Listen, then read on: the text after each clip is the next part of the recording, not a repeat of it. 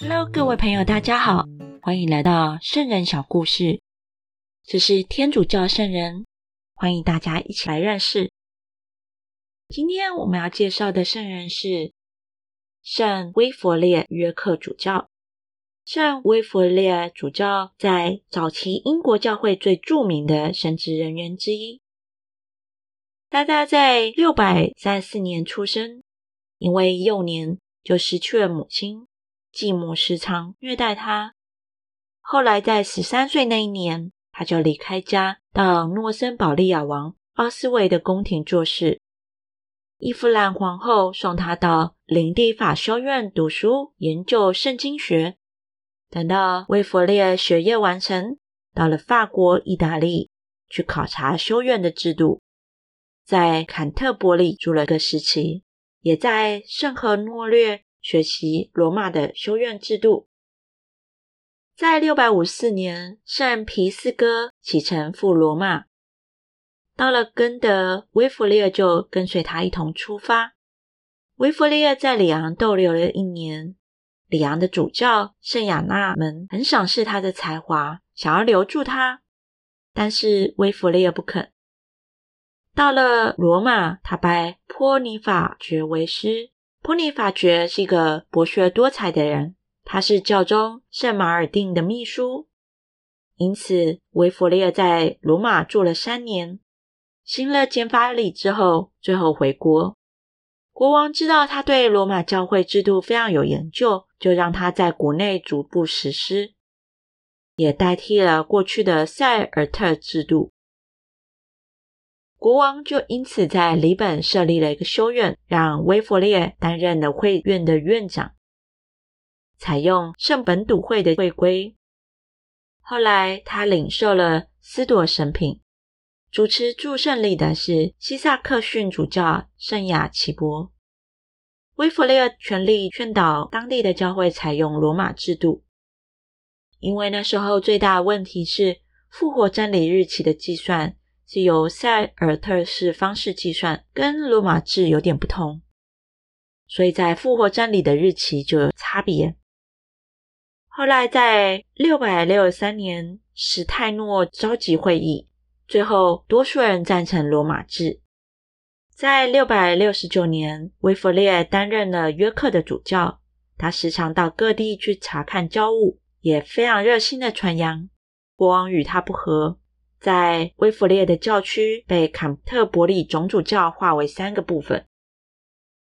威弗列不服，最后向罗马教廷申诉。这是英国教会历史上第一次向罗马申诉的例子。威弗列曾经有一次的事迹是，回罗马的途中，因为风势不顺，船只就停靠在菲斯兰。威弗列在当地传教，劝化了许多的异教徒。六百七十九年，到了罗马，觐见了教宗圣雅加多，最后召集会议，决定威弗列恢复原职，因为教区不应该划分。当威弗列带了教宗的诏书回到英国，国王非常生气，将他羁押了九个月。威弗列到了南萨克逊，因为南萨克逊的国王是教友，所以对威弗列非常欢迎。最后，南萨克逊人的人民全部皈依天主教。威弗列在南萨克逊的时候，曾经农作物都是干枯的。就在他第一次举行洗礼的那一天，雨从天而降，农民非常开心。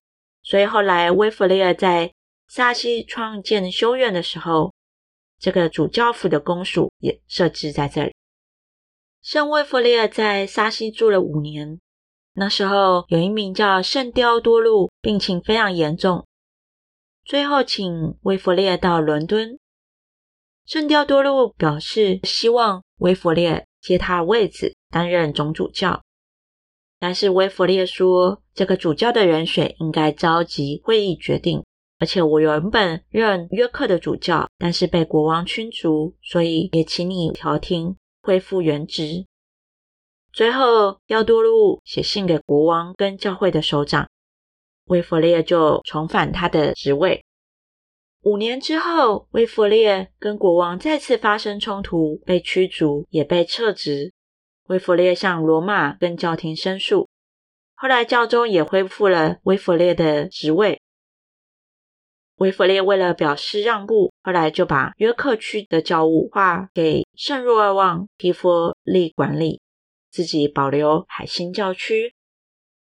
后来威弗列在七百零九年逝世。威弗列一生遭受了许多的波折，但是他甚得有口皆碑，就是反对他的人承认他是一个才德双全的主教。让我们一起来画圣号，向天主祈求，应父、及子以、圣神之名。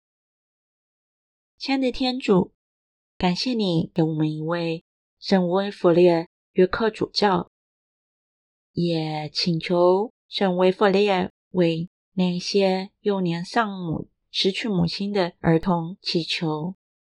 虽然他们失去了母亲，但是求天主保守他们，让他们能够认识主，能够有聪明跟智慧来学习。